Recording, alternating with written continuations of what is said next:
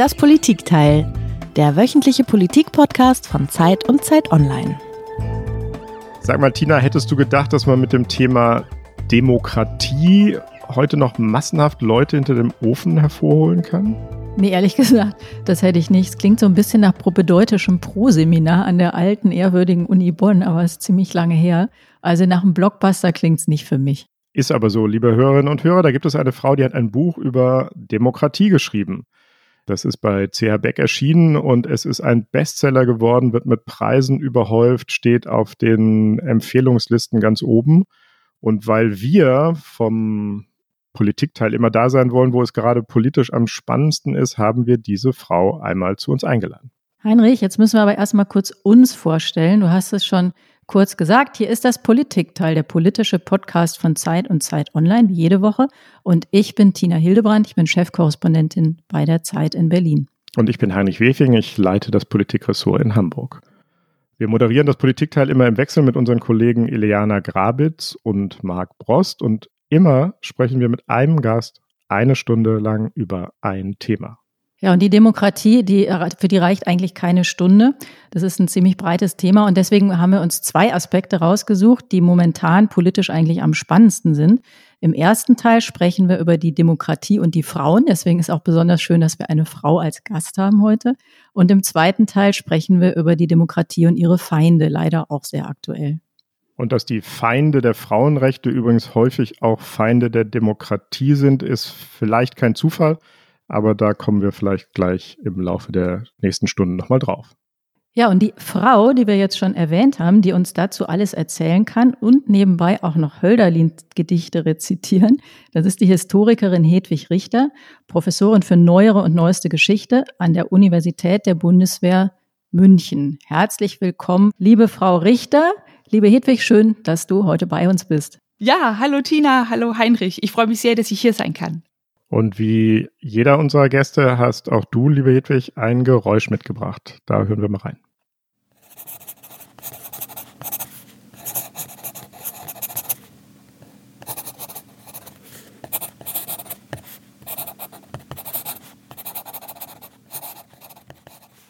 klingt wie ein schnuffelnder Hund, ist aber ein Bleistift. Aber, aber was hat der Bleistift mit unserem Thema zu tun? Ja, das ist, ähm, wenn man sich mit Wahlen beschäftigt, stellt man ziemlich schnell fest, dass ganz viel mit Bürokratie zu tun hat. Ich habe jetzt gedacht, ich äh, Bleistift, ähm, die Bürokraten ähm, schreiben auf, was gut und wichtig ist, notieren ganz genau.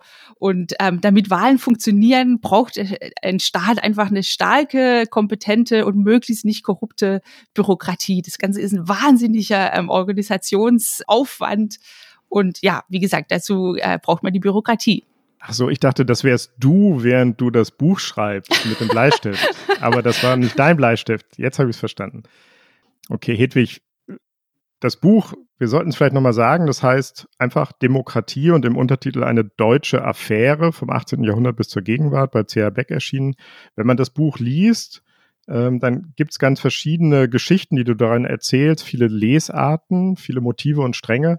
Und eine Erzählung, die du anbietest, ist die Geschichte einer immer umfassenderen Einbeziehung von immer mehr Menschen. Demokratie bedeutet demnach historisch, dass immer mehr Menschen in den politischen, in den demokratischen Prozess integriert werden oder sich Zugang verschaffen. Und das heißt in, erster Linie immer mehr Menschen dürfen, du hast es gerade gesagt, wählen. Erst nur die Reichen, die Grundbesitzer, dann auch die Arbeiter, dann schließlich auch die Frauen womit wir bei unserem ersten Thema sind, Frauen und Demokratie.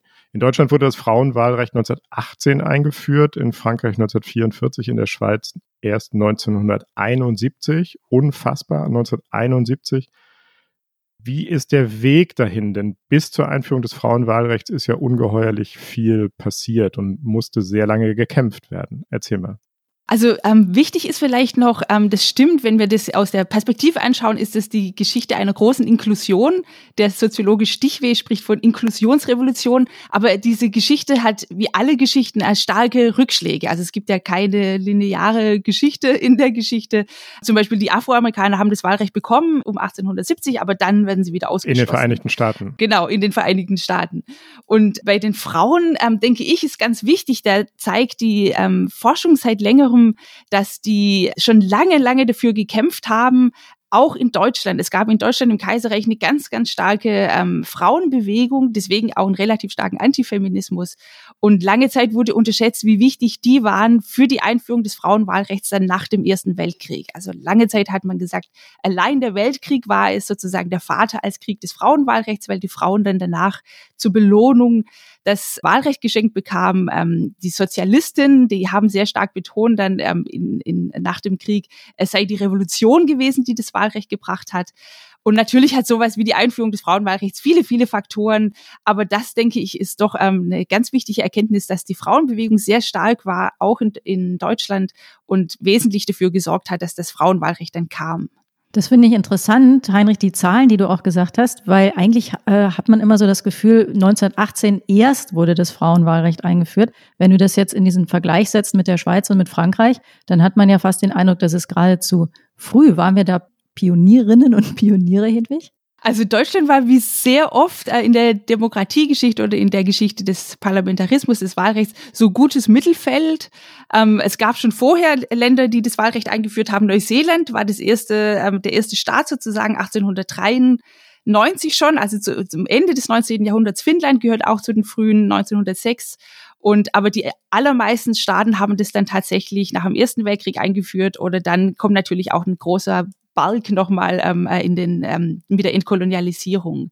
Aber da von den nordatlantischen Ländern war Deutschland ähm, relativ im Mittelfeld oder eher ein bisschen früher. Warum waren denn da unsere Frauen, du hast das ja erwähnt, die Sozialistinnen, warum waren die denn da so besonders umtriebig? Was waren die, die Gründe oder Entwicklungen, die dazu geführt haben? Was waren die Kräfte dahinter? Das war ganz ähnlich wie in, in Großbritannien oder in den USA, wo es auch eine sehr starke Frauenbewegung gab. Ähm, in den USA wahrscheinlich noch ein bisschen stärker oder das ist, es ist schwierig, das festzustellen. Also es ist vielleicht einfacher zu erklären, warum es in Frankreich nicht so stark gewesen ist. Das hat womöglich ähm, mit dem starken Einfluss des Katholizismus zu tun. Der hat auf jeden Fall dann ganz, ganz stark verhindert, dass das Frauenwahlrecht eingeführt wurde, denn die guten Republikaner in äh, Frankreich ähm, haben sich mit Händen und Füßen gegen die Einführung des Frauenwahlrechts gewehrt, weil sie gesagt haben, die Bildung der Frau liegt weitgehend in Händen der katholischen Kirche und das ist tatsächlich richtig und das mag dazu beigetragen haben, dass dort die Frauenbewegung relativ schwach war. Und ähm, sie wollten eben damit verhindern, dass die Kirche einen stärkeren Einfluss bekommt auf das Staatsgeschehen. Und das ist überhaupt, da hat Gisela Bock, die große Historikerin, darauf aufmerksam gemacht, dass die republikanische Tradition ganz, ganz stark mit Männlichkeit verbunden ist. Und dass es deswegen auch kein Zufall ist, dass in ähm, stark republikanischen Ländern, Ländern mit einer starken republikanischen Tradition, wie die Schweiz oder Frankreich, dass da eben das Wahlrecht besonders spät eingeführt wurde. Und wer waren die Verbündeten, also die wirklich die verbündeten Männer oder wer waren die Kräfte auch im Kaiserreich, die neben der Frauenbewegung auch schon früh dafür eingetreten sind, das Wahlrecht auf Frauen auszudehnen. Kann man das sagen? Waren das eher linke Kräfte, Sozialdemokraten oder? Also die, die Sozialdemokratie war die erste Partei, die das gefordert hat. Das ist ganz wichtig. Schon 1891 fordern sie das und Bebel bringt es dann ähm, wenige Jahre später auch in den Reichstag als Thema. Es gab aber auch liberale ähm, Männer, die sich dafür eingesetzt haben, allerdings die wesentlich weniger stark. Die haben das auch nicht ins Parteiprogramm aufgenommen, aber viele der bürgerlichen ähm, Frauen, der bürgerlichen Frauenbewegung haben sich eben den liberalen Parteien ähm, zugehörig gefühlt und ähm, haben dort dann auch, als es möglich war, mitgearbeitet. Aber die Sozialdemokratie war eindeutig die ähm, stärkste Kraft für das Frauenwahlrecht. Tja, vergisst man heute manchmal. Ne? Wollen wir mal einen Schritt in Richtung Gegenwart machen und uns mal anhören, was jemand ein bisschen später dazu zu sagen hatte zu dem Thema? Lächeln Sie nicht, das ist nicht falsches Pathos einer Frauenrechtlerin, das mich so sprechen lässt. Ich bin Jurist und unpathetisch und ich bin Frau und Mutter und zu frauenrechtlerischen Dingen gar nicht geeignet. Ich spreche aus dem Empfinden einer Sozialistin heraus, die nach jahrzehntelangem Kampf um diese Gleichberechtigung nun das Ziel erreicht hat. Darüber hinaus spreche ich zu Ihnen hier als weiblicher Anwalt, der in langen Jahren beruflicher Erfahrung das Unrecht des, der minderen Rechtsstellung der Frau aus der Fülle des täglichen Lebens in seiner ganzen Härte und Tragik erlebt hat. Ja, das war Elisabeth Selbert. Und ähm, das geht eben da, darum, dass den Frauen es gelungen ist, ins Grundgesetz ähm, einzufügen, ähm, Männer und Frauen sind gleichberechtigt. Das war sehr umstritten. Die Konservativen, das hatte ich vergessen, äh, im Kaiserreich waren natürlich gegen das Frauenwahlrecht. Das war dann aber nach dem Ersten Weltkrieg, war für allen klar, auch den Konservativen, das lässt sich gar nicht verhindern. Das war sofort eine Selbstverständlichkeit, woran man auch sieht, wie stark schon vor dem Ersten Weltkrieg dafür gearbeitet wurde. Und nach 45 dann eben die Frauen haben einfach festgestellt, in der Weimarer Republik gab es theoretisch sozusagen die Jure, die rechtliche Gleichstellung, aber auch im Recht war die Frau noch nicht gleichgestellt. Wir haben wahrscheinlich alle jetzt ein bisschen von Ginsburg mitbekommen, wie sie in den USA gekämpft hat. Und ähm, sie sagte sehr beeindruckend, damals gab es nicht nur hunderte von Gesetzen, in denen die Frau explizit nicht gleichgestellt war, sondern tausende von Gesetzen. Und das war natürlich in Deutschland nicht anders. Und deswegen war das den ähm, Frauen wie Elisabeth Selbert unwahrscheinlich wichtig, dass dieser Satz, ähm, Männer und Frauen sind gleichberechtigt, ins Grundgesetz reinkam, damit man einen wirkungsvollen Hebel hat. Also das zum Beispiel, dass Frauen nicht selber ein Konto eröffnen konnten und dafür die Unterschrift ihres Ehemannes brauchen. All diese Dinge. Und was ich an diesem Tondokument so richtig berührend finde, ist, dass sie entschuldigt sich geradezu. Also sie hat wirklich einen ganz großen Sieg errungen. Und man sieht das sehr, sehr gut, dass, dass Weiblichkeit in der Politik lange, lange delegitimierend gewirkt hat. Also auch das, denke ich, war für Republikaner ein wichtiger Grund, Frauen lange rauszuhalten, weil Frauen sozusagen nicht in diese politische Sphäre gehört hat, nach dem Empfinden der, der Öffentlichkeit und eben auch der, der Politiker. Ich finde auch total interessant, dass Frau Selbert da sagt, ich bin Jurist. Mhm. Sie sagt ja. nicht, ich bin Juristin, sondern sie sagt, ich bin Jurist. Und hinterher sagt sie nochmal, ich bin weiblicher Anwalt. Ähm, es ist irre, dass und das ist wahrscheinlich von 45, 46 oder so oder ja. aus der Zeit, ja. Hm. Ja, ganz genau. Also das ist wirklich, also ist, ist später ja mit dem Grundgesetz kommt es dann ein paar Jahre später hm. äh, die, dieses Tondokument. Aber das ist ähm, also auch hier, man wählt die männliche Form, weil das sozusagen, äh, das ist richtig, das das wirkt legitimierend und und sie legitimiert sich selber dadurch, dass sie sich von der Frauenbewegung distanziert, dass sie die männliche Form nutzt, nicht die weibliche Form. Und daran sieht man auch, wie unwahrscheinlich schwer es die Frauen hatten ähm, nach 45. Das ist auch ein ganz, ganz interessanter Aspekt der, der ähm, Geschichte der Bundesrepublik. Wenn man überlegt, wie stark die Frauenbewegung schon um 1900 gewesen ist, trotz aller rechtlichen Benachteiligung, die es damals natürlich gab, und wie wenig ähm, äh, davon sozusagen übrig geblieben ist. Also das, und, und das war natürlich nicht nur ein deutsches Phänomen, das sieht man weltweit diese auch die alten familiären Vorstellungen, die dann nach relativ kurzer Zeit wieder aufkommen äh, nach dem Weltkrieg. Und offenbar hat eben die alte Geschlechterordnung den Menschen in diesen chaotischen Zeiten eine gewisse Sicherheit geboten. Ja, sie ist einerseits so zurückhaltend und wie du das beschreibst, so ein bisschen in so einem Selbstverteidigungsmodus und andererseits ist sie ja sehr optimistisch. Sie denkt ja, jetzt ist die Gleichberechtigung erreicht mit diesem Satz, um den so gekämpft wurde. Aber das war auch ein bisschen zu optimistisch dann an der Stelle, oder? Ja, auf jeden Fall. Das ist, also ich denke, sie wollte das dann auch gut verkaufen, aber ähm, es war ja klar, dass es in ganz vielen Gesetzen eben wirklich diese Ungleichheit drin äh, steckte und und ähm, sie war dann aber optimistisch, wenn wenn wir das geschafft haben, dann müssen wir das andere auch noch hinkriegen. Und es hat natürlich lange gedauert. Ganz wichtig war dann natürlich äh, die 68er Bewegung, die 70er Jahre. Es gibt ja die schöne These, dass die Veränderungen, die die Frauen herbeigeführt haben, viel, viel ähm, wichtiger war als die steinewerfenden, revolutionierenden Männer. Ähm, also jedenfalls ist, ist die, die großen Veränderungen, ähm, die 68, was die Familien betrifft, mit sich gebracht hat, ähm, Ehevorstellungen, Partner, Vorstellungen von Partnerschaft, ähm, Erziehung und so weiter, dass diese Vorstellungen haben doch die Gesellschaft wahrscheinlich wesentlich stärker geprägt. Wir könnten jetzt auch noch endlos, Tina lacht dann gleich wieder, ich mache das immer gerne, wir könnten jetzt auch endlos über die Rolle, glaube ich, des Bundesverfassungsgerichts sprechen und der Richterinnen dort. Ich lache nicht über das ganz, ganz, ganz, ganz wähl nee, nicht über das Bundesverfassungsgericht, aber über mich und meinen Jurakram. Die Richterinnen da, die gab es ja auch, das waren nicht viele, aber die haben mit dafür gesorgt, dass eben auch das Bundesverfassungsgericht im Grunde so einmal über die komplette Rechtsordnung rübergegangen ist, aufgrund dieses Artikel 3 und da schon sehr, sehr viele Änderungen herbeigeführt hat. Aber wir wollen, glaube ich, gleich den nächsten Schritt weiterspringen, oder Tina?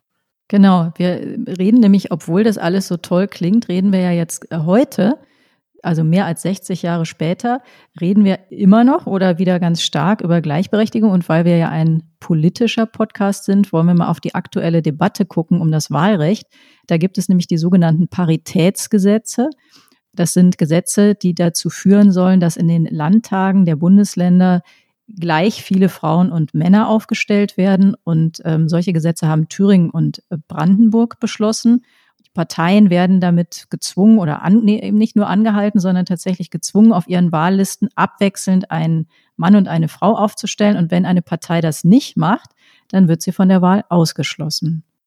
Das Paritätsgesetz beeinträchtigt das Recht auf Freiheit und Gleichheit der Wahl sowie das Recht der politischen Parteien auf Betätigungsfreiheit, Programmfreiheit und Chancengleichheit. Das war das Urteil des thüringischen Verfassungsgerichts. Die haben das Gesetz in Thüringen für verfassungswidrig erklärt. Ein ähnliches Gesetz gibt es gerade aktuell in Brandenburg. Auch dort gibt es eine Klage vor dem Landesverfassungsgericht. Äh, und das wird in, voraussichtlich in ein paar Tagen am 23. Oktober entscheiden. Ist noch glaube ich, komplett offen, wie die Entscheidung ausfallen wird. Deswegen können wir uns jetzt ganz darauf konzentrieren, darüber mal zu diskutieren. Hedwig, was hältst du von dieser Idee, Parität per Gesetz ja, zu erzwingen? Ja, also ich äh, muss gestehen, ich bin äh, eine große Verfechterin der Quote, weil ich als Historikerin äh, da denke ich viele Argumente gefunden habe. Und ich finde das Interessante bei der Geschlechterordnung ist, dass die unwahrscheinlich zäh ist. Also das stärkste Beharrungsmoment ist, dass sie einfach als selbstverständlich und als natürlich angesehen wird. Und das ist so interessant am Kaiserreich, weil da das wirklich ganz, ganz stark aufbricht. dass Simmel beginnt ähm, oder, äh, oder redet dann davon, dass Geschlechterrollen konstruiert sind. Also das fängt in dieser Zeit an und dass, dass extra die Rolle der Frau so konstruiert ist, dass sie äh, dem Mann ähm, äh, unterlegen ist und der Mann sich als Überlegene fühlen kann und so weiter. Aber ich, das, das, es reicht sozusagen nicht aus, wenn wir sagen, ja, ich bin objektiv und äh, ich, ich äh, bin fair und, und wenn ich jemanden einstelle oder wenn ich jemanden wähle, dann geht es unter keinen Umständen um Geschlecht. Aber das ist etwas, was wahnsinnig tief sitzt und sich nur ganz, ganz langsam verändern lässt. Und ich denke, dass da solche Mittel wie eben eine Quote durchaus sinnvoll sein kann, einfach dass wir immer wieder drauf gestoßen werden. Und wahrscheinlich kennen wir das alle. Also wenn ich eine Tagung plane, muss ich gestehen, fallen mir gleich ganz viele tolle männliche Kollegen ein.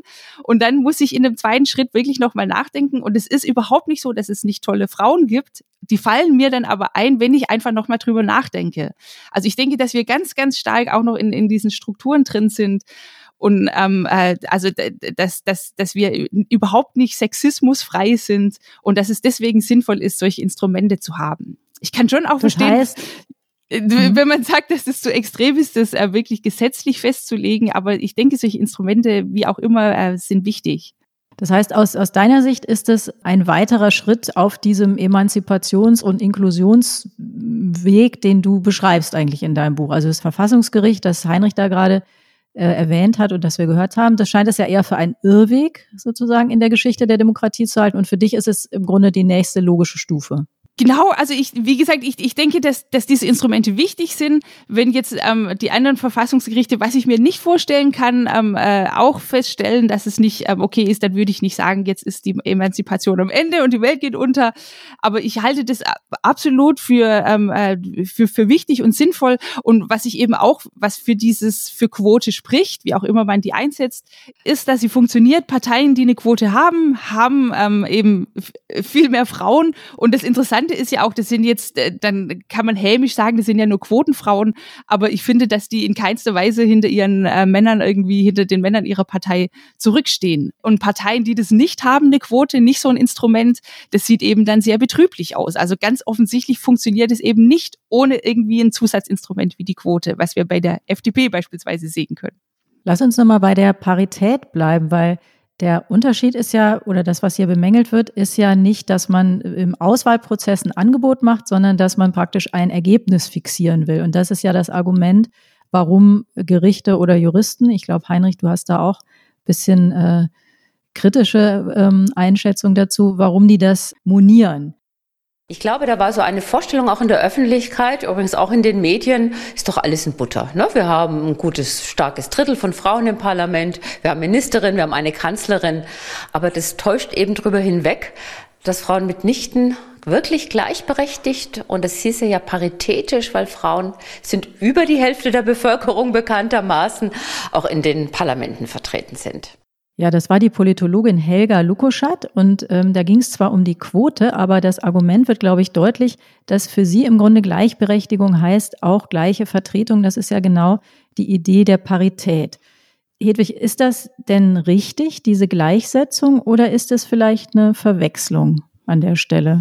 Also wie gesagt, ich, ich denke, dass das richtig ist, aber ich ähm, kann auch die Gegenargumente verstehen. Ich finde, es gibt ein ganz wichtiges Argument, dass man zum Beispiel soziale Schichten nicht aus den Augen verlieren sollte. Und ähm, wir können natürlich nicht anfangen, dass wir überall Quoten einführen und dann wie in DDR-Volkskammer da eine bestimmte Quote für Bauern und lustigerweise auch eine bestimmte Quote für Frauen hatten, die dann auch ähm, natürlich nicht 50-50.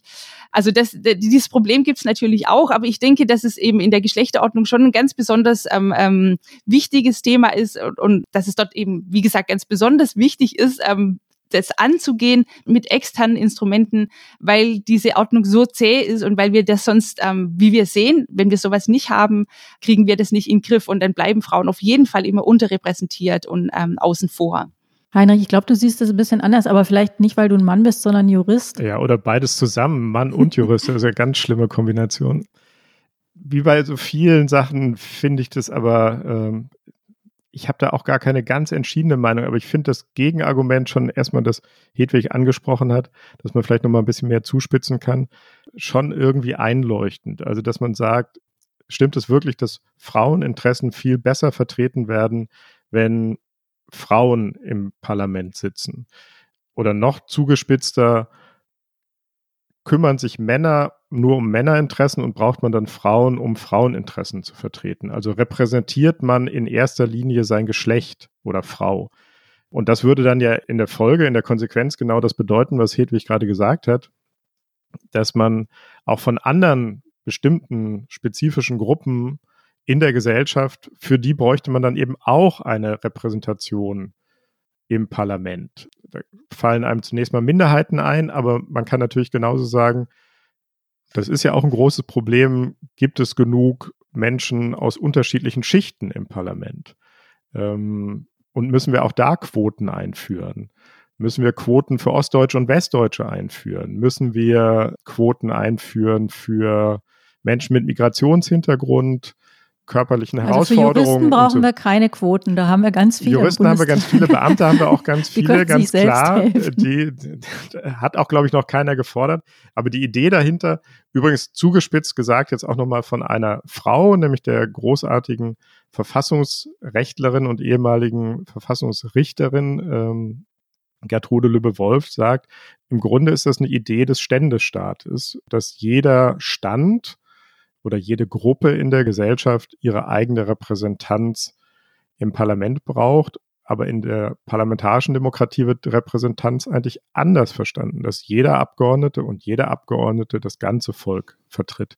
Ja, also da, genau, das ist eine, äh, schön in der Theorie und, ähm, und, und äh, dieses, dieses Argument mit dem Ständestaat, finde ich, zieht einfach nicht, weil natürlich ist es in der Praxis dann ähm, doch nicht so einfach und es ist natürlich wichtig, dass wir zum Beispiel Menschen mit migrantischen Hintergrund haben und, und natürlich ist es wichtig, dass wir Ostdeutsche haben. Also das, wir, wir müssen darauf ein Auge haben und ich würde eben immer sagen, bei der Geschlechterordnung ist das was, was ganz besonders zäh ist und was ganz besonders schwierig ist, das aufzubrechen. Und ohne Zusatzinstrumente ähm, lässt sich das einfach nicht lösen. Und äh, mit zehn Prozent ähm, Frauen oder in, in den Vorständen fast keine Frauen, das kann irgendwie, ähm, will wahrscheinlich niemand als Zukunft haben. Oder wenn Frauen nur 30 Prozent im Parlament sind, finde ich wirklich nicht befriedigend. Auch wenn das in der Theorie richtig ist, dass wir natürlich keine Ständeversammlung haben wollen, wie das eben so ähnlich in der DDR-Volkskammer gewesen ist. Hm.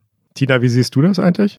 Mich stört immer so ein bisschen diese Gleichsetzung Frauen und Quoten für Minderheiten, weil ich finde einfach, das ist der Riesenunterschied, dass Frauen eben keine Minderheit sind, sondern eine Halbheit. Aber aus dem Argument kann man erstens ableiten, dass es dann gerade eine Quote braucht oder eben gerade nicht, weil sie eben kein zu fördernde Minderheit sind.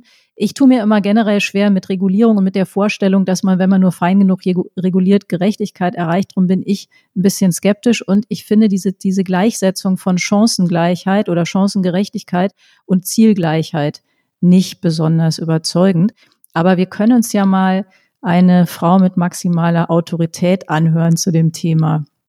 Haben, was die Repräsentanz der Frauen anbelangt, mit über 50 Prozent in der Gesellschaft und 25 Prozent in der Mitgliedschaft nicht, genügen wir nicht den Ansprüchen einer Volkspartei.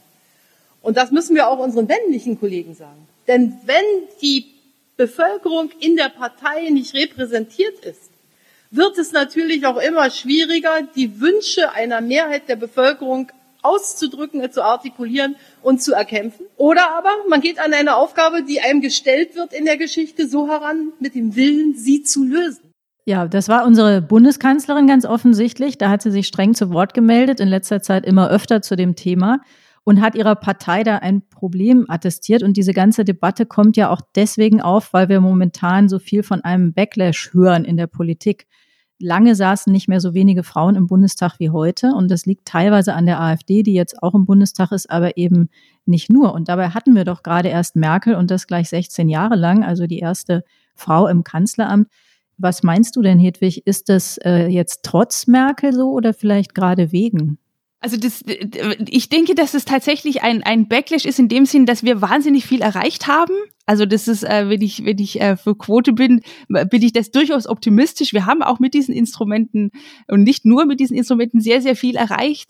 Und das äh, erregt natürlich wahnsinnig viele auf. Wir haben das immer wieder in der Geschichte, dass bei großen Aufbrüchen ähm, das zu ganz, ganz starken Backlash kommt. Das war zum Beispiel die Zwischenkriegszeit, wo Frauen dann plötzlich das Wahlrecht hatten. In den USA war das eben, ich hatte die Zeit schon erwähnt, um 1870, als die Schwarzen das, das Wahlrecht bekommen. Und da gibt es eine ganz, ganz starke Gegenbewegung. Es gibt sogar viele, die die Abschaffung des allgemeinen Wahlrechts verlangen. Ähm, und ich denke, dass wir sowas momentan auch erleben, dieser ähm, ja, dieser Aufstand von Rechtsextremen, dass die einfach sehen, dass ihre alte Welt zugrunde geht. Und die haben ja völlig recht. Also eine Mehrheit ist mittlerweile für Schwulen-Ehe. Das war noch vor 15 Jahren komplett anders. Obama konnte seinen Wahlkampf ausdrücklich nicht mit diesem Thema machen. Das wäre noch zu gefährlich gewesen.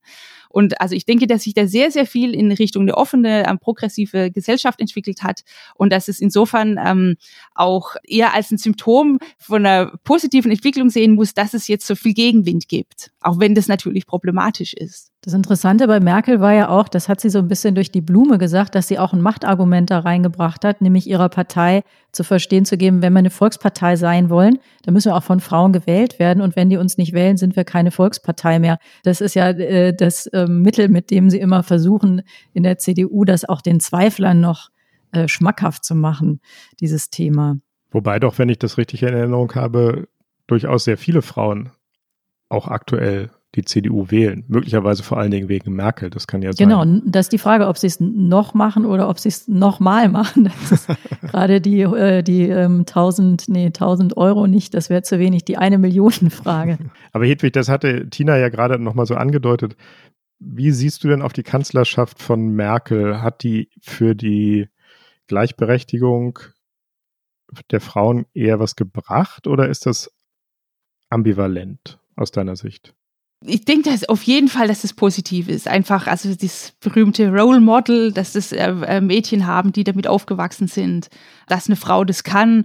Und ich hatte ja gesagt, dass lange Zeit äh, Weiblichkeit unwahrscheinlich delegitimierend wirkte in der Politik. Und ich denke, durch solche ähm, positiven Figuren, Michael ist ja sehr beliebt, ist im großen Teil der Bevölkerung anerkannt, dass das da auf jeden Fall diese Vorurteile hilft abzubauen. Die Frage ist ja so ein bisschen historisch, da gibt es eben immer diese Argumente, in die eine oder die andere Richtung? Brauchen wir jetzt Quoten, weil wir im Grunde kurz davor sind, wirklich hier was zu erreichen? Oder brauchen wir sie vielleicht so wenig wie heute, weil wir eigentlich auch schon so viel erreicht haben wie nie? Vielleicht können wir uns nochmal die äh, Argumente für und gegen Quoten anhören. Es ist ein Irrglaube zu denken, dass sich Frauen nur darum bewerben müssten und dann wären sie schwupps im Parlament.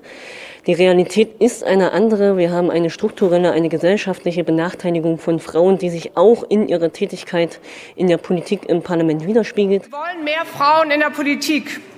Wer aber eine Zwangsquote einführen möchte, der sagt der Frauen nichts anderes als, ja, du kannst es schaffen, aber leider nur mit Quote. Ich persönlich finde das degradierend, meine Damen und Herren. Ja, das war einmal, haben wir hier die äh, künftige linken Vorsitzende Henning Welso gehört aus Thüringen. Und die Gegenposition, das war die FDP-Politikerin Treuenfels Frohwein, die spricht von einer Zwangsquote. Hedwig, würdest du dich da als zwangsquotiert fühlen. Ja, also ich finde, dass das äh, wirklich nochmal ein ganz wichtiges Argument ist mit der strukturellen Benachteiligung. Um ein ganz konkretes Beispiel zu nennen, äh, Parteisitzungen fanden eben abends statt. Oder ähm, nach, äh, nach 45, als die Bundesrepublik ähm, anfing, ähm, äh, sich als Demokratie wiederzufinden, war das ganz, ganz, also die Frauen kamen so gut wie gar nicht in den Parteien vor und das hing auch einfach damit zusammen, dass Frauen den Haushalt zu machen hatten und dass eben, dass es solche Zeiten gab. Also das nur einer von ganz, ganz vielen Aspekten, wo wir solche Strukturen sehen und wo wir sehen, wenn wir nicht irgendwie ein Instrument finden, das anzugehen, dann fällt uns das gar nicht auf. Das hat ja niemanden gestört, dass da keine Frauen drin sind. Da mussten dann erst die Feministinnen kommen und sagen, warum sollten eigentlich Frauen nicht in der Politik sein? Und bei alledem finde ich das aber, ist, das ist ein ganz tolles Beispiel, um zu zeigen, dass Demokratie ähm, keine pure Angelegenheit ist. Wir, wir, wir kommen in der Demokratie eigentlich nie mit den reinen Lehren durch. Die, die hat, hat viele verschiedene Quellen, ähm, unlautere Quellen, tolle Quellen. Und auch wenn wir in der Praxis der Demokratie sind, ist es schwierig zu sagen, nur mit diesem einen Instrument kommen wir weiter. Oder dieses eine Instrument wird, wird unsere Demokratie zerstören und ähm, äh, wird da großes Unheil anrichten. Wir müssen uns da sozusagen durchwurschteln. Wir müssen irgendwie gucken, wie es mehr Frauen gibt. Aber ähm, mit den reinen Lehren ist es in der Demokratie meistens sehr, sehr schwierig.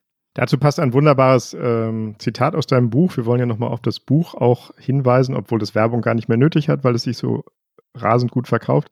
Ein ganz tolles Zitat finde ich. Demokratie ist eine spannungsgeladene Affäre, eine brenzlige Angelegenheit, wankend. Nichts ist garantiert, ihr Modus ist die Krise. Also es ist nie was Festes, es ist immer umkämpft, es ist immer umstritten. Man kann sich nie darauf ausruhen, was man schon erreicht hat oder was die Gesellschaft erreicht hat, was Männer und Frauen erreicht haben, sondern es ist immer wackelig, brenzlig, umkämpft. Heinrich, das ist die perfekte Überleitung zu unserem zweiten Teil. Danke, das Tina. Das ist so lieb. Danke. und ein, ein sehr schönes Schlusswort für den ersten Teil. Aber bevor wir uns in die, ähm, die Demokratie und ihre Feinde stürzen, kommen wir erstmal zu den Flop 5.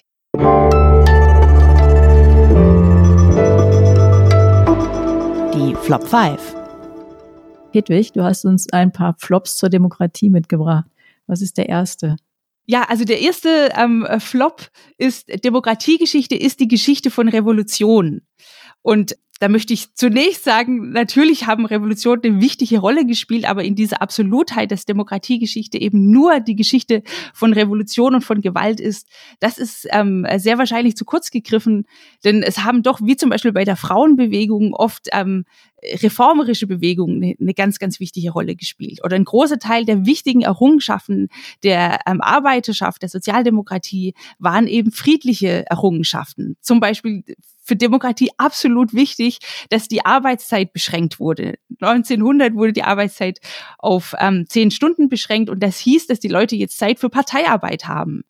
Und ähm, oder die, die Reformen zu Beginn des 19. Jahrhunderts, die wir europaweit sehen, aber auch, auch in den USA, das sind eben ähm, wichtige äh, Reformen, die die Partizipation weiten und so weiter, die eben nicht durch Revolution errungen werden. Wobei auch immer wichtig ist, natürlich werden Reformen ähm, auch eingeführt, um Revolution zu verhindern. Also da gibt's natürlich so ein ähm, Wechselspiel, aber es gibt durchaus auch immer wieder ähm, Eliten, die zum Beispiel die, die Idee, dass Menschen sich beteiligen sollen, dass es sinnvoll ist für den Staatsbau, ähm, für Staatsbürgerschaft, dass sie partizipieren.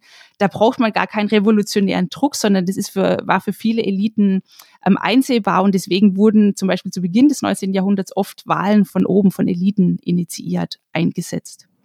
Okay, also Demokratie ist genauso sehr, mindestens so sehr ein Reformprojekt wie ein Revolutionsprojekt.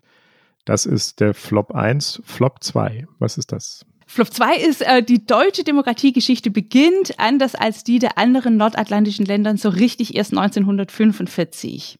Die Alliierten haben quasi aus dem Nichts die bundesrepublikanische Demokratie geschaffen die Alliierten waren wichtig und die Westalliierten haben einen tollen Job gemacht. Aber ähm, ich, ich denke, eine Demokratie kann nicht aus dem Nichts entstehen und die kann auch nicht ähm, aus, einer, aus, einer, aus so einem entsetzlichen Unrechtsstaat ähm, äh, wie dem Nationalsozialismus hervorgehen. Und dass es 1945 so gut geklappt hat, lag ganz wesentlich daran, dass es in Deutschland eben ähm, in vielen der Länder eine weit über hundertjährige Tradition von Wahlen gab, von Parlamentarismus, von Partizipation. Die Weimarer Republik war eine sehr, sehr beeindruckende Demokratie, die über viele Jahre auch gut funktioniert hat, einen tollen Sozialstaat hatte und so weiter. Und diese Traditionen waren ganz wichtig nach 45. Das ist ja auch besonders interessant im Hinblick auf Demokratieprozesse, die man heute versucht zu implementieren, dass man da also schon so einen, so einen gewissen Boden dafür braucht. Was ist dein Flop 3, Hedwig? Flop 3 ist, es gibt ein menschliches Grundbedürfnis nach Politik und Mitbestimmung. Wo das fehlt, zeigt sich bereits der Niedergang von Demokratie.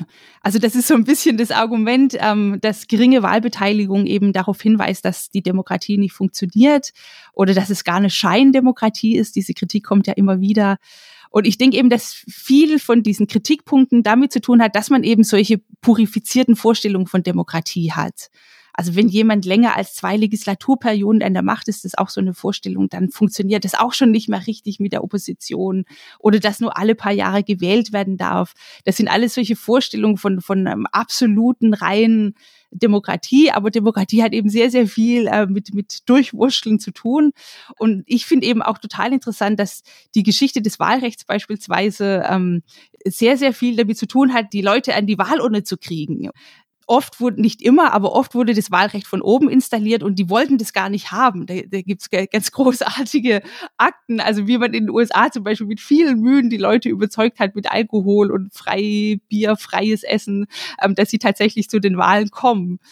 Und, aber es gab natürlich dann auch Bewegungen wie bei den Afroamerikanern oder bei, bei den Frauen oder bei, in der Arbeiterschaft, dass es natürlich auch ähm, ähm, dann äh, von unten eingefordert wurde. Aber wir sollten das eben nicht übersehen. Es, es gibt viele Menschen, für die das äh, nicht so viel bedeutet. Und ich denke, das unterscheidet heute, wenn wir auf, auf heute schauen, auch ähm, Demokratien von Diktaturen, dass es okay ist, nicht politisch zu sein. Ich finde, ich kann das nicht verstehen. Ich finde es ganz schade und ich denke, wir sollten auch viel dafür tun, dass die Menschen politisch sind. Aber äh, das ist okay, wenn jemand sagt, ich interessiere mich nicht und ich gehe nicht zur Wahl. In Diktaturen war das nicht okay. Also es gibt ja auch das Gegenargument, das sagt, oder nicht Gegenargument, sondern das im Grunde genau in deine Richtung geht. Wenn die Leute nicht zur Wahl gehen, ist es auch so ein Akt irgendwie der impliziten Zustimmung. Läuft schon, ich muss mich nicht drum kümmern und wenn es dann wieder schwierig wird, dann gehe ich schon wählen. Jetzt sind wir, glaube ich, wenn ich richtig mitgezählt habe, bei Flop 4, oder? Genau, ja. Demokratie, das ist äh, äh, Flop 4. Demokratie befindet sich in der schlimmsten aller ihrer Krisen das hatten wir nun schon öfters angesprochen. Ähm, ich sehe das nicht so. Ich denke, wir müssen einfach nur ähm, uns die letzten ähm, äh, Jahre anschauen bis 45. Äh, in welchem Jahrzehnt war die Demokratie nicht in der Krise? Und wenn ich viele der Untergangserzählungen haken sich an den 50er Jahren fest und sagen, damals gab es eine große materielle Gleichheit und heute eben diese große soziale Ungleichheit. Und da ist zum Beispiel der Aspekt der Frauen vollkommen draußen. Also vielleicht war in den 50er Jahren das eine tolle Zeit für die Männer, aber ähm, für die Frauen, die eben damals äh, weder in den Redaktionsstuben saßen noch in der Politik was zu sagen hatten, in der Familie auch nicht, äh, für die war das keine ähm, äh, gute Zeit. Und wir haben äh, wirklich in jedem Jahrzehnt, in, in jeden Zeiten, ähm, hat, hat die Demokratie mit besonderen Herausforderungen zu kämpfen. Gefällt mir der Flop. So, das war der vierte Flop. Hast du noch einen, Hedwig, oder war es das? Das war es eigentlich von meiner Seite. Klar, vier Flops zur Demokratie.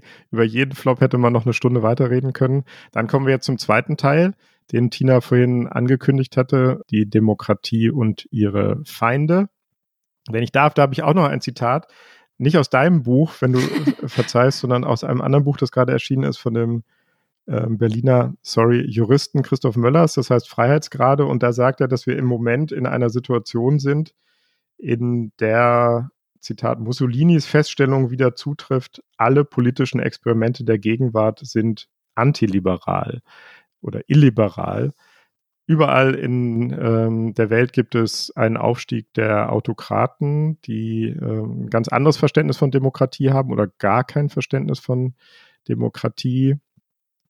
Ich finde so interessant, Hedwig, du sagst es ja auch in deinem Buch, dass Demokratie immer wieder ein Elitenprojekt war, dass die Reformen, die zur Demokratie geführt haben, die zu mehr Demokratie geführt haben, häufig von Eliten angestoßen worden sind.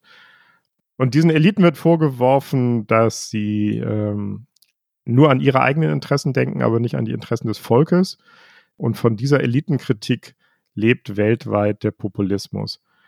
Wie siehst du das gerade? Ist dieser Populismus eine Gefahr für die Demokratie? Nicht gerade für den Untergang. Du hast es gerade gesagt, Untergangsfantasien äh, sind nicht angebracht. Demokratie ist immer Krise. Aber ist das eine neue, besondere Herausforderung für die Demokratie? Also ich finde auch, dass wir das auf jeden Fall ernst nehmen sollten und, und das können wir nicht auf die leichte Schulter nehmen. Aber ich denke tatsächlich, dass es eben eine dieser Krisen ist, mit der wir dann gut umgehen können ich finde es auch total interessant, dass die Eliten so stark ähm, kritisiert werden, dass das ein Punkt ist. Ich könnte mir aber vorstellen, dass das auch in gewisser Weise ein, ein Symptom für mehr Demokratie ist, weil wir, ich, ich sehe ja auch insgesamt äh, soziale Medien positiv, dass die Menschen sich einfach ähm, stärker einbringen und dass es viel weniger selbstverständlich ist, dass es eben einfach Eliten gibt, die, die, die den Job machen, sondern dass viele Bürgerinnen und Bürger sich berufen fühlen, darüber nachzudenken und machen die das richtig, dass die sich sozusagen dass es auch ein Ausdruck ist, von sich ähm, stärker einzubringen. Was Osteuropa betrifft, denke ich, hat es auch damit zu tun, dass es doch relativ junge Demokratien sind und dass es da äh, ganz normal ist, dass es solche Rückschläge gibt. Also wär, Osteuropa wäre eigentlich oder Ost- und Mitteleuropa die einzige äh, Region oder die, der einzige Fall in der Geschichte, wo einfach die Demokratie startet und ohne jegliches Stottern ihren Weg geht. Also das will ich damit jetzt nicht verharmlosen, aber ähm, ich denke, wenn wir das so einordnen, zeigt sich das dann auch weniger dramatisch. Interessant finde ich ja, dass auch die Autokraten und Diktatoren, die immer so gegen System wettern, Wahlen abhalten. Warum eigentlich? Warum ähm, ist denen das so wichtig, Hedwig? Ich würde auch hier die Wurzeln wieder in der Zeit um 1900 sehen. Das war die, das letzte Drittel des 19. Jahrhunderts, die Zeit der Massenpolitisierung. Und in dieser Zeit wurden auch in ganz, ganz vielen Ländern das Wahlrecht ausgeweitet. Zum Beispiel in, in Deutschland das allgemeine gleiche Männerwahlrecht eingeführt, kurz danach auch in den USA. Deutschland war da ein bisschen früher dran. Ähm, in vielen anderen Ländern, in, in Großbritannien wird in der Zeit das Wahlrecht, diejenigen, die wählen dürfen, ähm, verdoppelt. Und in dieser Zeit wird es sozusagen klar, man kann keine Regierung mehr, keinen Staat mehr machen ohne die Massen. Also Masse ist da der Begriff. Und seither sehen wir das eigentlich immer wieder. Alle Regime danach, ähm, egal ob Demokratien oder Diktaturen, fühlen sich berufen, sich auf das Volk irgendwie zu ähm, berufen. Und interessanterweise eben ähm, führen dann sowohl ähm, die Sowjetunion, also Stalin hat ja sonst wirklich äh, die Welt ähm, äh, auf den Kopf gestellt, hat nicht äh, gezögert, Menschen äh, massenweise umzubringen, aber auch er fühlt sich äh, dazu gebunden, Wahlen durchzuführen, weil Wahlen eben dann der Inbegriff werden davon, dass die Menschen ähm, äh, einbezogen werden in Entscheidungsfindungsprozesse. Auch bei ähm, unter den Nationalsozialisten haben auch Wahlen stattgefunden. Und ich denke eben, das ist der Ausdruck dessen, dass seit der Zeit um 1900 ganz klar ist, Legitimation von Herrschaft muss auf einer Zustimmung des ähm, Volkes beruhen. Nur blöd für die Diktatoren dann, wenn es mal schief geht, so wie jetzt in Belarus, wo auch nur so eine Pseudowahl stattgefunden hat und deren Fälschung dann so massiv und offenkundig wurde, dass die Menschen massenhaft auf die Straßen gehen. Also der belarussische Autokrat, Diktator hätte vielleicht besser dran getan, aus seiner Sicht, wenn er auf diese Wahl verzichtet hätte.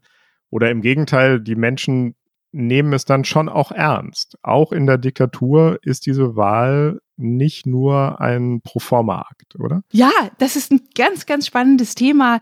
Die Wahlen ähm, zum Beispiel in der DDR, aber auch in äh, gewisser Weise im Nationalsozialismus war auch ein Akt der Unterwerfung. Du musstest hingehen, also du konntest eben nicht wie in der Demokratie sagen, ich gehe nicht. Es gab offiziell keine Wahlpflicht, aber de facto dann doch. Es wurde genau notiert, ähm, äh, wenn du nicht zur Wahl gegangen bist. Und das war wirklich ein, ein, eine Performance der Unterwerfung, der zur Schaustellung, dass du ein guter Bürger bist. Und das Interessante ist auch, dass Wahlen immer risikoreich sind. Also selbst wenn die Fälschung durchorganisiert ist, wie das eben bei den Nationalsozialisten war, aber auch in, im Staatssozialismus, selbst dann kann das noch schief gehen. Einer, der ja zweifellos gewählt worden ist, aber trotzdem sehr eigene Vorstellung von der Demokratie hat, ist der ungarische Premierminister Viktor Orban der hat den Begriff der illiberalen Demokratie bekannt gemacht. Wir hören mal kurz, was ein Historiker dazu sagt, ein Kollege von dir, Hedwig. An illiberal democracy is a contradiction in terms. You can't have a democracy unless it's liberal. And liberal means something technical. It means you've got courts, you've got a right of appeal, you've got constitutional rights, you've got a free press. That's what liberal democracy means. And And a lot of people nowadays in the 21st century think democracy simply means majority rule. Ja, das war der, dein Kollege äh, Michael Ignatieff. Ich hoffe, ich habe es richtig ausgesprochen. Und er sagt, das gibt's gar nicht. Eine illiberale Demokratie ist ähm, ein Widerspruch in sich. Andererseits hast du ja von diesem Durchwursteln gesprochen. Also ähm, ist das vielleicht doch denkbar, dass das irgendwie so Zwischenmodelle geben kann? Also ich stimme total meinem Kollegen zu, ähm, wobei er, es sagt er, das zwischendrin sagte, das ist liberale Demokratie. Also und, und wovon wir reden, wovon wir immer ausgehen, ist liberale Demokratie. Das würde ich auch immer sehr, sehr stark machen.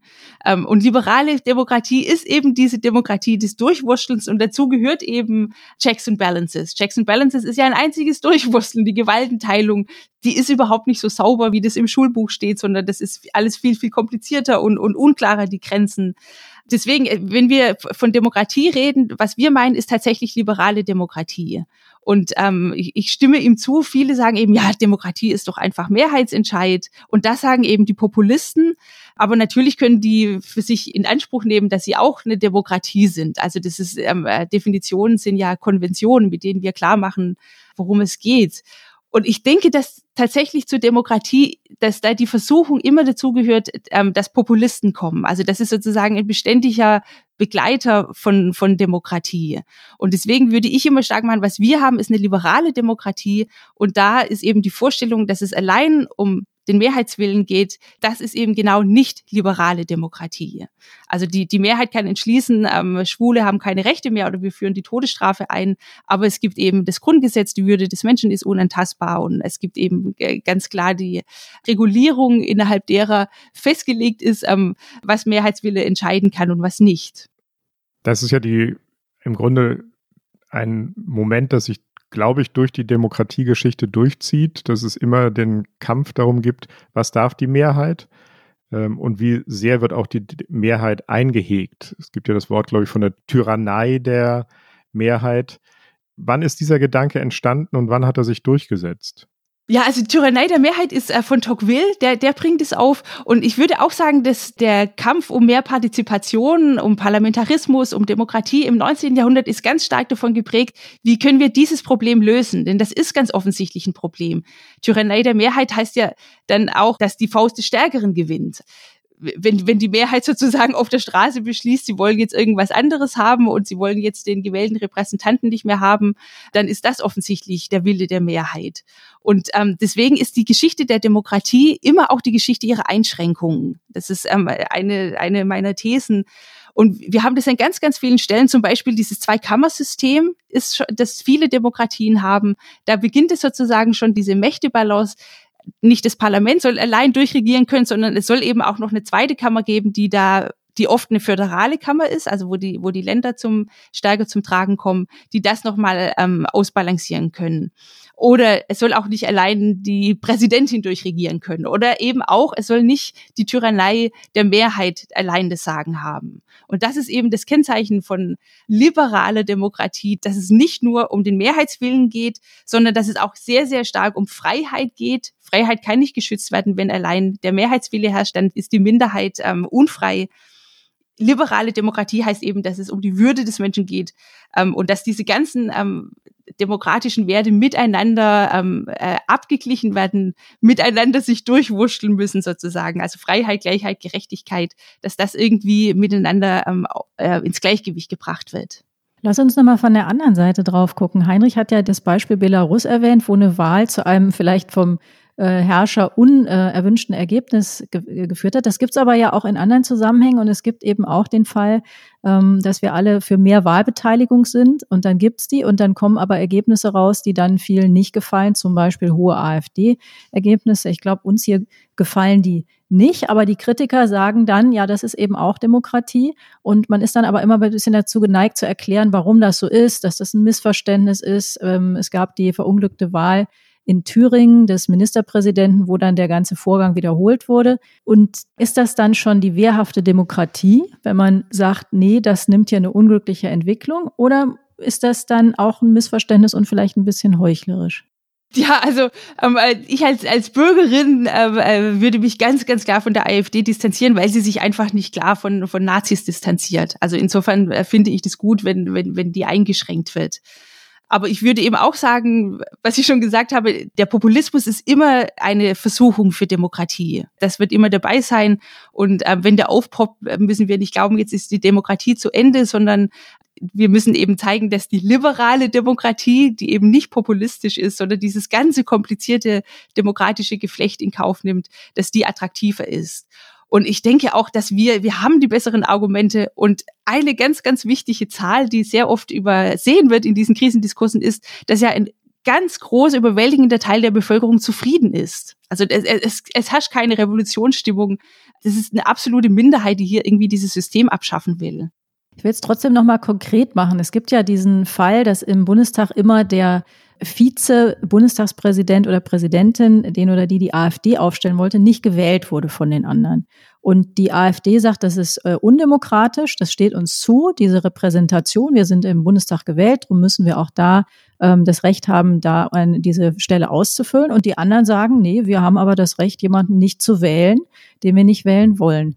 Wie siehst du das? Ist das in Ordnung? Ja, finde ich absolut in Ordnung. Also das, das wird ja gerne übersehen, dass es den Linken auch passiert ist. Also dass äh, zu Beginn, dass, dass eben ein linken Politiker nicht gewählt wurde und also. Aber irgendwann halt schon. Und bei der AfD ist das natürlich bis jetzt nicht der Fall. Ja, ja. Also müssen die mitleben.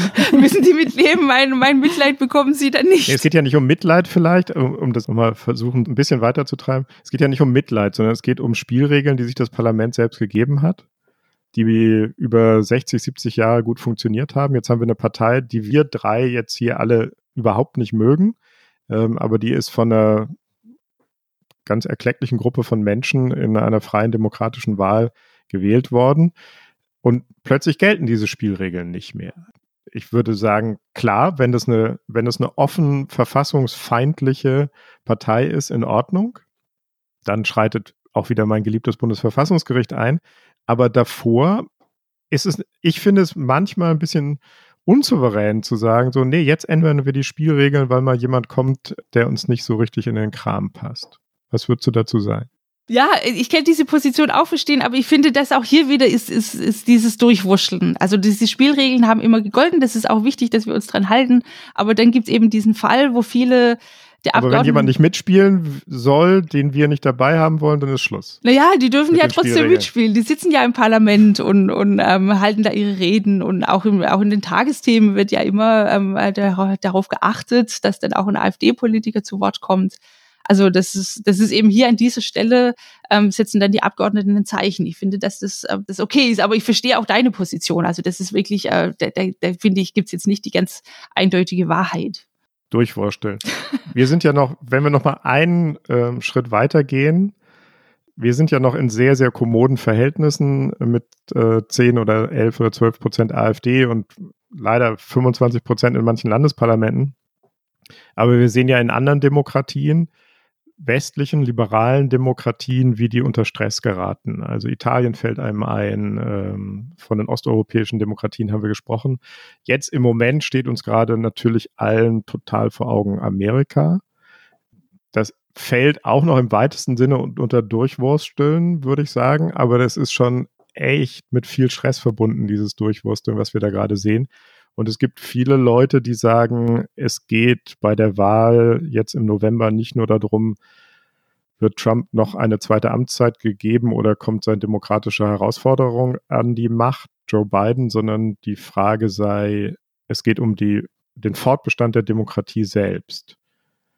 Ist dir das zu groß, zu aufgeregt, zu hysterisch oder stimmt das? Also ich bin ja keine Politikwissenschaftlerin und auch keine Hellseherin. Ich halte das auch sehr, sehr dramatisch. Also das, ich finde die Argumentation überzeugend, dass die zweite Legislaturperiode wahrscheinlich eine Katastrophe werden würde, dass er da nochmal ganz anders, Trump nochmal ganz, ganz anders durchgreifen würde, weil er auch nicht auf die Wiederwahl schielen muss. Was ich äh, besonders interessant finde als Historikerin an Trump, ist, dass sich da ganz viele der dysfunktionalen Traditionen der amerikanischen Demokratie zeigen. Also wir, wir kennen ja diese irrsinnigen Probleme bei den Wahlen. Das, das ist ja, wenn, wenn wir hören, dass da zum Beispiel Wahlkreise politisch eingeteilt werden. Also ich habe in der Schule gelernt, dass sowas nur die bösen Preußen gemacht haben ähm, und, und konnte das lange Zeit nicht fassen, dass das heute in den USA passiert. Also all diese Dinge aber eben auch im Fall des Präsidenten besonders interessant, dass der direkt gewählt wird.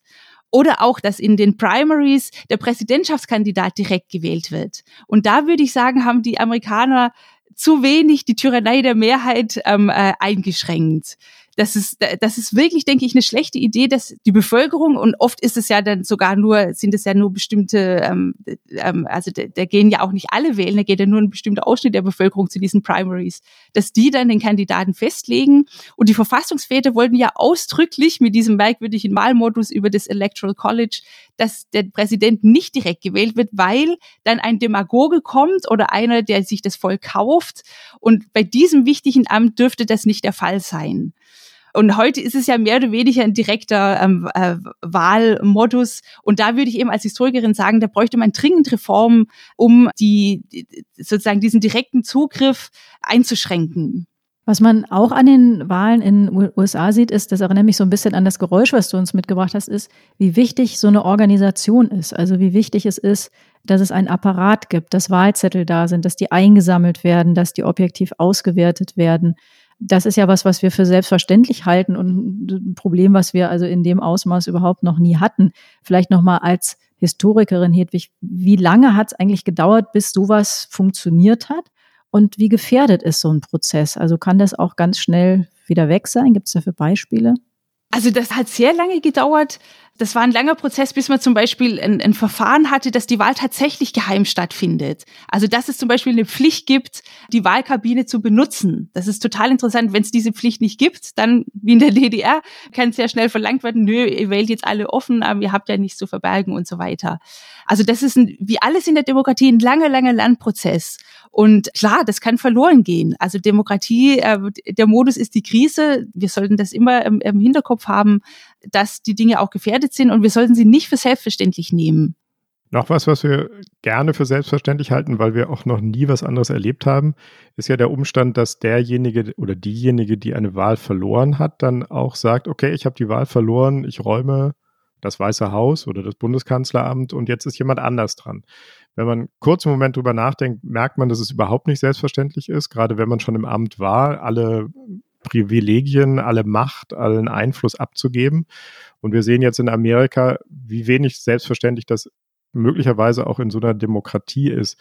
Das finde ich das Interessante gerade, dass die, die ganzen Dinge, die unter dem Wahlakt liegen, jetzt in Amerika auch einmal zutage treten. Gibt es da auch Beispiele aus der Geschichte, ähm, wo Wahlsieger einfach nicht in ihr Amt gekommen sind, weil der Wahlverlierer gesagt hat, nö, Schluss jetzt, ich bleib mal hier, ich finde es ganz gut so? Also in den USA gab es schon ab und zu, dass es äh, unklar war, auch weil es nicht klar war, wie die Stimmung dann, ähm, also wie die, die Stimmlage im Electoral College war. Aber alles in allem ähm, sind ja genau diese Regeln dafür da, damit es funktioniert. Und, und es hat dann letzten Endes ähm, kam es dann ja auch tatsächlich zu, äh, ist dann ein neuer Präsident ähm, jeweils eingesetzt worden. Aber ich denke auch, dass es total ähm, wichtig ist und dass wir auch hier wieder sehen, wie wichtig diese äh, Verfahren sind die ähm, äh, diese Dinge regeln. Und in den USA, ähm, gerade weil es dort diese Beispiele gab, nach dem ähm, Bürgerkrieg gab es da äh, große Probleme zum Teil bei der Wahl eines neuen Präsidenten. Da wird ja die, der Wechsel äh, mit der Inauguration wird ja wahnsinnig gefeiert mit einem ganz genauen äh, Protokoll und die amerikanischen ähm, äh, äh, Journalisten und, und Kommentatoren und Kommentatorinnen betonen dann ja auch immer, wie großartig es ist, dass in der D Demokratie der Machtwechsel friedlich ist und für uns in Europa ist es oft ein bisschen befremdlich, weil es für uns einfach selbstverständlich ist, dass das funktioniert. Wir brauchen da nicht ähm, jedes Mal sagen, wie was für ein großartiges Land wir sind, dass es funktioniert. Aber die durchaus auch oft sehr gewalttätige Geschichte in den USA legt es dort eben nahe, das besonders zu feiern, dass das hier gut funktioniert der Bürgerkrieg natürlich war ja auch, ähm, unter anderem ist der ja auch ausgebrochen ähm, anhand äh, der, der Präsidentschaftswahl. Also dieses, da, da gibt es eben durchaus diese Geschichte, wie du auch gesagt hast, Heinrich, problematischen Übergängen in, bei den Präsidentschaften. Also ich glaube, in diesem Jahr oder dann wäre es ja eigentlich im nächsten Jahr, wenn es einen Machtwechsel geben sollte und wenn der friedlich verläuft, dann wird das vielleicht nicht nur in Amerika groß gefeiert, sondern auch an vielen anderen Orten. Liebe Hedwig, das war super spannend. Ich glaube, wir könnten über ganz viele Themen noch stundenlang weiterreden. Ähm, unser Podcast hat nur eine Stunde. Manchmal ist das ganz gut. Äh, manchmal ist es sehr schade. Heute fand ich sehr schade, dass wir nicht weiterreden können. Ähm, aber wir müssen jetzt einen Schnitt machen. Hier ist jetzt Schluss. Oder Tina, machen wir noch weiter? Ich fürchte, wir müssen Schluss machen. Aber ich habe jetzt wirklich, äh, ich sehe ein, Demokratie super interessantes Thema. Und ich muss sagen, ich habe selten so eine gut gelaunte Historikerin gesehen. Also äh, da würde ich dann heute vielleicht doch das gleich Geschichte im Hauptfach studieren, wenn ich schon früher so jemand wie dich getroffen hätte, Hedwig. Ja, das war's, liebe Hörerinnen und Hörer. Sie können wie immer uns schimpfen, loben, Fragen, Anregungen schicken und an unsere Adresse schreiben. Das ist die Mailadresse daspolitikteil.zeit.de. Und es ist mal wieder der Moment, Danke zu sagen. Danke an die Pool Artists, unsere Produktionsfirma. Danke Lena von Holt, die uns weiterhin bei der Recherche unterstützt. Und vielen Dank an Pia Rauschenberger, ohne die wir als Printredakteure in dem großen Online-Podcast-Universum natürlich hoffnungslos verloren wären. Und natürlich vielen Dank vor allen Dingen an unseren Gast, an Hedwig Richter, die bestgelaunte Hölderlin zitierende Historikerin Deutschlands, äh, die ein wunderbares Buch geschrieben hat, Demokratie, eine deutsche Affäre. Toll, dass du dir Zeit genommen hast, liebe Hedwig. Ja, ich bedanke mich bei euch für die interessanten Fragen und dass ich hier sein durfte. Schön. Wir haben uns sehr gefreut. Und nächste Woche hören Sie hier wieder Ileana Grabitz und Marc Brost mit der nächsten Folge von das Politikteil. Und bis dahin gibt es jede Menge andere Podcasts bei Zeit Online, Das Verbrechen, OK America und vieles andere mehr. Eins würde mich jetzt aber doch nochmal interessieren, Hedwig. Hast du eigentlich schon mal nicht gewählt oder hast du schon mal gewählt und danach ganz schlimme Bauchschmerzen gehabt nach dem Wählen und gedacht, oh Mist, das war, das, das ich habe mich verwählt? Also ich habe immer gewählt, das ist für mich wirklich äh, ganz selbstverständlich und ich finde es auch immer ganz großartig, äh, das, das Hochamt der Wahlen. Und nein, ich fand es immer okay, die Parteien, die ich gewählt habe. Oder meistens ist es die gleiche Partei, muss ich sagen. Wie ist das bei dir, Heinrich? Ich habe, wenn ich gewählt habe, ähm, eigentlich war ich immer mit mir im Reinen. Das hat sich auch sehr häufig, gab es mal ein Kreuzchen bei einer anderen Partei. Ich hatte ein, zweimal ein super schlechtes Gewissen, weil ich nicht zur Wahl gegangen bin. Ja, das stimmt. Und du, Tina? Naja, ich bin, ich bin Wechselwähler, also ich habe schon fast alles irgendwie gewählt und ich habe immer sofort große Zweifel. Ich denke jedes Mal danach, oh ja, ob das wirklich richtig war. Aber ich habe ja dann immer wieder eine neue Chance.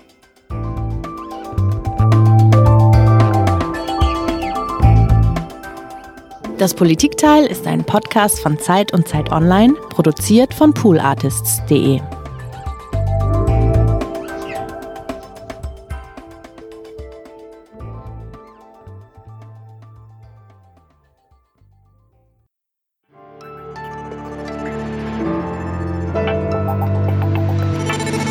So, fertig jetzt mit der Welterklärung. Jetzt wird's konkret. Wir erklären Ihnen, was bei den Nachbarn so abgeht. In der Schweiz. Und in Österreich.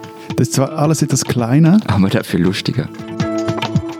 Servus, Grüezi, hallo. Der transalpine Politik-Podcast von Zeit Online. Mit Matthias Daum aus Zürich. Florian Gasser aus Wien. Und Lenz Jakobsen aus Berlin.